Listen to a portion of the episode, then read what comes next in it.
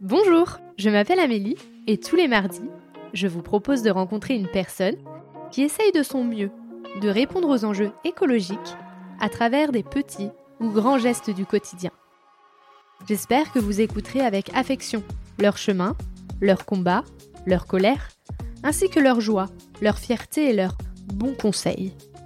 Évidemment, nous pouvons mettre de la douceur et de l'optimisme dans l'écologie. À travers ces épisodes, je souhaite semer des petites graines qui permettront, évidemment, de faire éclore de nouvelles croyances.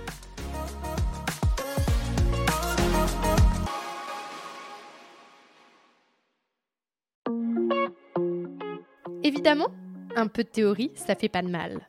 Et ça permet de mieux comprendre ce qu'il se cache derrière plein de questions écologiques. À travers Diman Plus, j'essaie d'expliquer des concepts de manière simple, pédagogue et sans prise de tête. J'espère que tu en apprendras toutes les trois semaines avec Diman Plus. Mais ça veut dire quoi éco-anxiété? L'éco-anxiété a été théorisée par Véronique Lapège en 1997. Et c'est une peur chronique d'une catastrophe environnementale. Par exemple, euh, peur euh, bah, de la perte de la biodiversité, du réchauffement climatique, la raréfaction de l'eau, qui auront des conséquences comme une guerre ou une pénurie. Aujourd'hui, ce n'est pas encore reconnu comme une maladie. Et c'est quoi la différence avec solastalgie? La solastalgie, ça a été inventé par le philosophe Klen Albrecht, qui est la désolation le deuil généré par un environnement déjà détruit. Par exemple, c'est toute la colère ou la tristesse que certaines espèces animales soient déjà en voie d'extinction, ou encore que certains glaciers aient complètement disparu et qu'on ne pourra jamais revenir en arrière. La différence entre l'éco-anxiété et la solastalgie, c'est que l'éco-anxiété, on a peur du futur, alors que la solastalgie, on n'a pas encore fait le deuil du passé. Et est-ce qu'on passe par différentes émotions lorsqu'on est touché par l'éco-anxiété? Beaucoup de personnes relient l'éco-anxiété avec le phénomène de deuil. Il y a un deuil à avoir. Deuil de l'avenir, que je m'étais imaginé, deuil de l'insouciance, deuil de la non-anxiété, parce qu'avant je ne la connaissais pas et je me sentais mieux, et le deuil de la vision simpliste de la réalité, que tout est rose, que tout va bien, alors qu'en fait ce n'est pas le cas. Il y a quelques phases. Il va y avoir le déni, pas envie de voir les choses, on veut faire l'autruche. Il y a de la résistance. On a envie de réécrire l'histoire à notre manière. Puis une fois qu'on accepte ce qui se passe, on passe par une phase de tristesse. Et là, c'est une énorme charge émotionnelle, avec une sensation de manque de sens en la vie, quoi ça sert d'être là sur Terre, quel est le but, et ensuite on va rentrer dans une colère, une injustice. Ça devrait être une charge émotionnelle que je ressens qui devrait être partagée par tout le monde et pourtant, plein de gens autour de moi ne font rien pour que la planète aille mieux. Ces émotions, elles peuvent entraîner une peur aussi de ses propres émotions. Et donc une angoisse de toujours rester dans cette tristesse, dans cette colère, dans cette angoisse. Et de se poser la question, et si jamais je reste dans cet état toute ma vie? Ces phases, elles sont des souffrances qui ne sont pas forcément les mêmes pour tout le monde.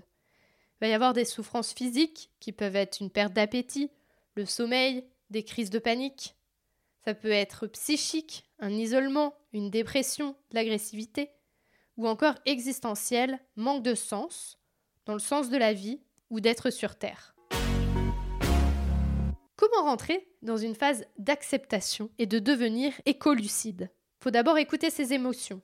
Donc, cette tristesse, ce déni, cette angoisse. Accepter de les vivre. Ne pas être en résistance. Puis comprendre que L'éco-anxiété, c'est une réaction normale et c'est complètement lucide face à la gravité de ce qui se passe pour la planète. Comprendre aussi que l'on fait partie d'un écosystème. Et si on prend soin de soi, on prend indirectement soin de la planète et soin des autres. Et surtout, parler, s'entourer, pour se sentir moins seul et encore une fois, prendre soin de soi. Cela permet de recharger les batteries pour ensuite rentrer dans l'action. Toute cette liste n'est pas exhaustive, T'as peut-être plein d'idées pour être dans une phase d'acceptation que je n'ai pas inscrit. Donc fais-toi confiance. Comment rentrer en action et cette fois devenir éco-acteur? C'est de répondre aux questions qu'est-ce que je sais? Qu'est-ce que je veux faire? Et maintenant que je sais ça, qu'est-ce que je fais? Qu'est-ce que je mets en action? Et pourquoi je le mets en action? Qu'est-ce qui va m'apporter de la joie, du plaisir et qui va me remettre en mouvement? Et une fois qu'on a répondu à ces questions, on va pouvoir s'orienter. Est-ce que moi, il faut que j'aille faire plutôt quelque chose individuel, dans mon perso, dans mon pro Est-ce que moi, je vais avoir besoin de collectif Dans une association Du militantisme? Il y a plein de choses. Faites-vous confiance. Comment être bienveillant avec soi-même? Comprendre qu'on n'a pas besoin d'être parfait. L'humain ne sait pas changer du tout au tout. On ne sait pas faire. Ça sert à rien de résister. Ça sert à rien d'essayer. Vous allez juste être pas content, agressif, triste, parce que vous n'arriverez pas à faire ce que vous avez envie de faire. Parce qu'il faut faire ça pas à pas. Vous avez une montagne devant vous et vous devez trouver les points d'appui pour gravir cette montagne.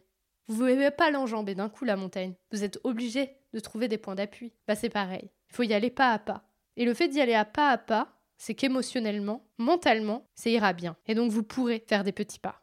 Il faut être honnête aussi avec soi-même. On ne peut pas sauver le monde. Plutôt dans le sens, tout seul, on ne peut pas sauver le monde. On n'est pas à des Avengers euh, où euh, demain on nous appelle, on met notre costume et go, on y va. Non. Donc on prend soin de soi et on accepte que tout ne va pas se réparer en un jour. Il faut aussi se protéger de la charge cognitive et émotionnelle des mauvaises nouvelles qu'on peut voir sur les réseaux ou à la télévision. Il faut prendre les choses qui sont importantes pour nous, le faire aussi par rapport à notre charge mentale, Aujourd'hui, je vais bien, je suis dans la capacité d'encaisser ces mauvaises nouvelles. Aujourd'hui, je ne vais pas bien, je ne suis pas dans la capacité d'entendre ces mauvaises nouvelles. Et aussi, trouver des infos positives. Il y a plein de médias positifs, de plus en plus, euh, qui viennent donner un peu de bonne humeur sur, sur ce qui se passe dans la planète. Il y a, des combats qu'on gagne, et forcément, il y a aussi le podcast, évidemment, qui te permet de connaître les chemins de plein de personnes qui eux aussi essayent de mettre du positif dans leur vie et de semer des graines. Et enfin, prendre du bon temps. C'est peut-être tout bête, mais faut aussi que tu te fasses plaisir, faut aussi que tu sois heureux. Et ça, tu peux le faire tout seul, parce que il y a des gens qui arrivent très bien tout seuls et qui sont très heureux à prendre un temps pour soi, pour eux, pour se reconnecter. Tu peux aussi le faire avec des personnes qui pensent comme toi, où l'écologie pour eux est très important, ils ont plein de nouvelles idées, et donc ça te permet de partager cette charge mentale, de souffler, te dire que t'es pas tout seul dans ce combat.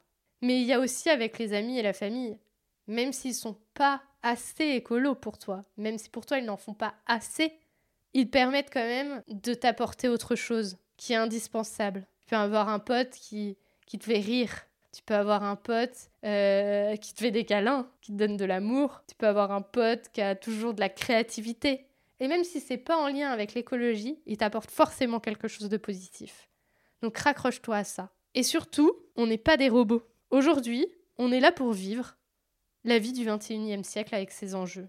Il y a eu des enjeux à chaque siècle. Chaque siècle, depuis qu'on apprend l'histoire, il y a des merdes. Alors, je veux bien croire que là, la merde, c'est la fin de la race humaine.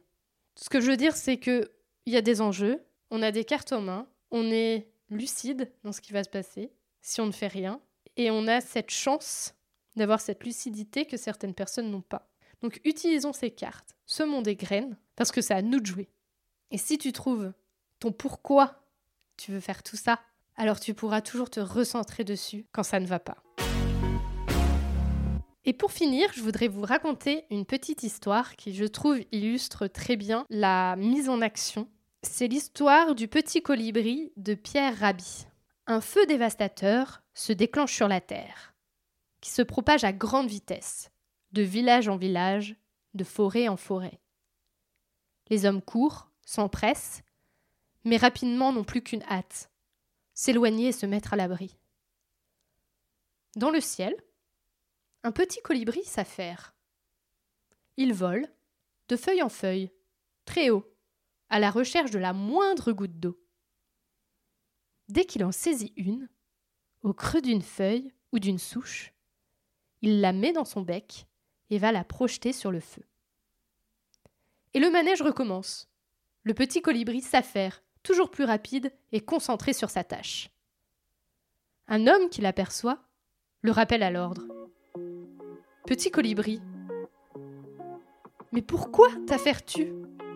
Tu vois bien qu'à toi tout seul, tu n'éteindras pas le feu. Et le petit colibri répond Je fais ma part. Merci d'avoir écouté cet épisode. J'espère qu'il vous a donné envie de participer à la transition écologique et vous a donné une nouvelle oreille attentive à ce qui nous entoure. Si le cœur vous en dit, je vous propose de me laisser un avis, de vous abonner et de me rejoindre sur Instagram, Facebook et LinkedIn.